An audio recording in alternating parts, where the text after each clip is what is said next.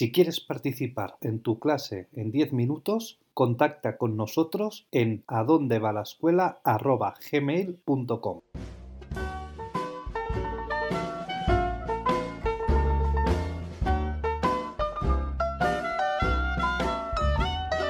Esto es tu clase en 10 minutos.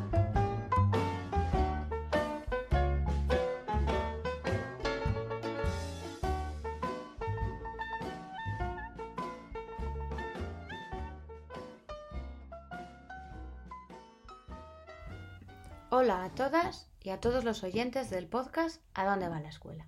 Mi nombre es Carolina Cano y soy maestra de primaria inglés. He formado parte de un equipo directivo en un colegio de infantil y primaria durante 12 años, como jefe de estudios primero y después como directora. Actualmente trabajo en el Ministerio de Educación y Formación Profesional. Hoy voy a hablaros de cómo mejorar el clima de convivencia escolar. Para ello, lo primero es definir qué es el clima escolar de un centro educativo. Habitualmente, hablar de clima escolar nos lleva a pensar únicamente desde una perspectiva negativa, por lo que es común relacionarlo con problemas de disciplina o disrupción en el aula, e incluso violencia entre los estudiantes. Sin embargo, el clima escolar es un concepto mucho más amplio y no necesariamente negativo. Fernández Díaz definía clima escolar como el ambiente total de un centro educativo determinado por todos aquellos factores físicos, elementos estructurales, personales, funcionales y culturales de la institución que, integrados interactivamente en un proceso dinámico específico, confieren un peculiar estilo o tono a la institución condicionante a su vez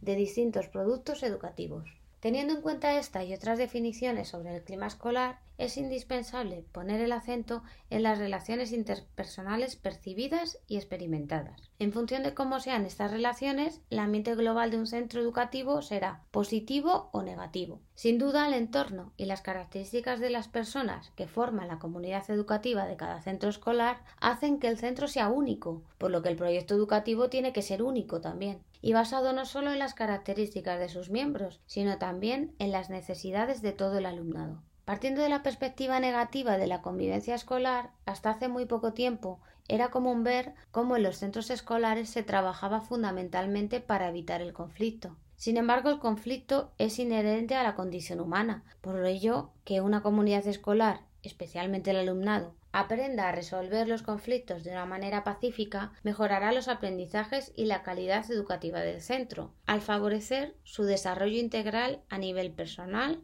social, académico y profesional. Desde este punto de vista es necesario cambiar la visión individualista y competitiva que en muchas ocasiones impera en la sociedad, por una visión sistémica en la escuela y que cree un clima positivo comunitario, dejando atrás la visión de cambiar de manera aislada al individuo o grupo o clase y creando una estructura de centro que lo posibilite. Desde esta visión de centro como sistema, distinguimos por lo tanto elementos fundamentales que no pueden ser olvidados, puesto que la construcción del clima de convivencia es responsabilidad de todos y cada uno de los miembros de la comunidad educativa. Por lo tanto, crear un clima positivo requiere de la participación de todos los agentes implicados, así como del diálogo y la comunicación entre estos agentes para la construcción conjunta de los valores de cada centro en concreto. La participación y la comunicación entre los miembros contribuye a la mejora de las relaciones, a la actuación contra el acoso escolar, a la prevención de todo tipo de violencia y de los conflictos,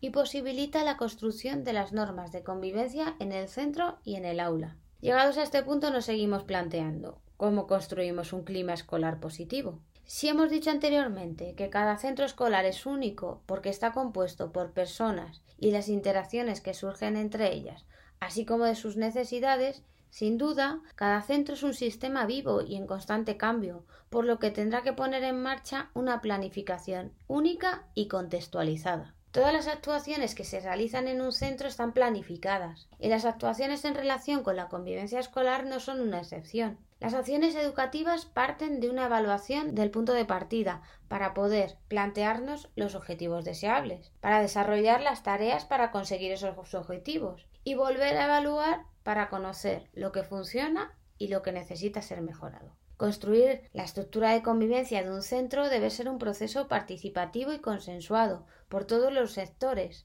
alumnado, profesorado, equipo directivo, familias, personal no docente. Y para desarrollar esta estructura, los centros deben elaborar su plan de convivencia y su planteación tutorial de acuerdo con la misión, visión y valores del centro.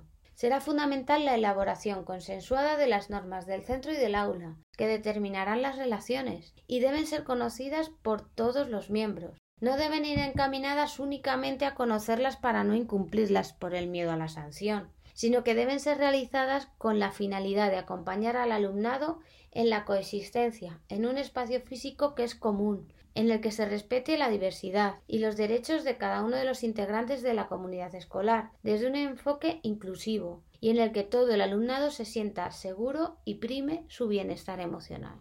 Todos los agentes de la comunidad escolar son importantes para que el ambiente del centro sea adecuado.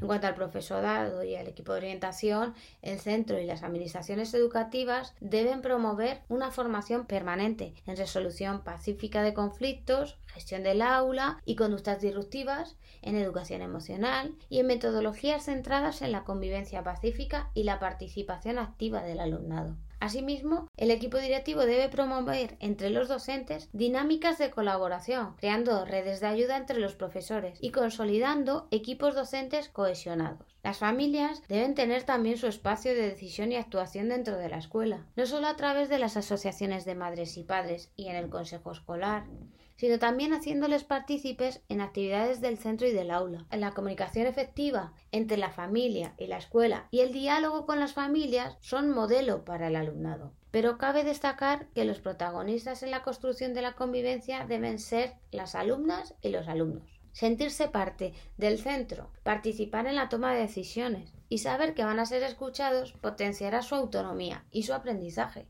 desarrollando así su competencia como miembros de la sociedad en la que viven, porque el entorno escolar también influye en la convivencia dentro de un centro y porque las personas que forman parte del centro también pueden influir en la mejora del entorno. Por este motivo, abrir el centro al entorno formará parte de la construcción del clima de centro y dará pie a entender las realidades que vive el alumnado. Este paradigma, en el que la convivencia tiene un papel tan relevante, implica profundos cambios en la organización del centro para flexibilizar los tiempos y los espacios. De un tiempo a esta parte, muchos centros han cambiado esa visión negativa de la convivencia por un enfoque convivencial. Su estructura de centro la han cambiado implantando programas y metodologías que promueven una convivencia positiva. Explicar todos ellos nos llevaría mucho tiempo, pero me gustaría resaltar algunos ejemplos que se han desarrollado en los centros, como por ejemplo los alumnos mediadores y alumnos ayudantes, que es un sistema que partiendo del principio de la ayuda entre iguales busca llegar a soluciones a los conflictos desde un plano de igualdad. Otro ejemplo es el aprendizaje cooperativo, que mejora la socialización del alumnado, sus habilidades comunicativas,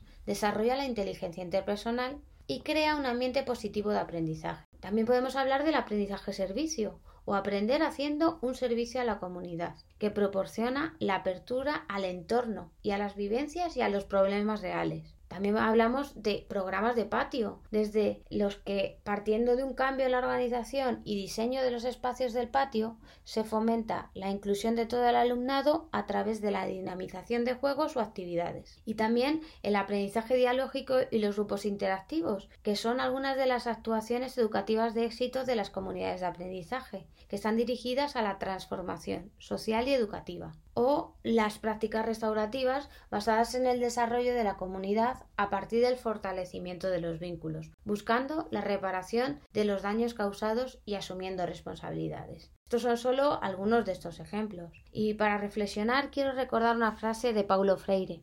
La educación no cambia el mundo, cambia a las personas que van a cambiar el mundo. Hasta pronto.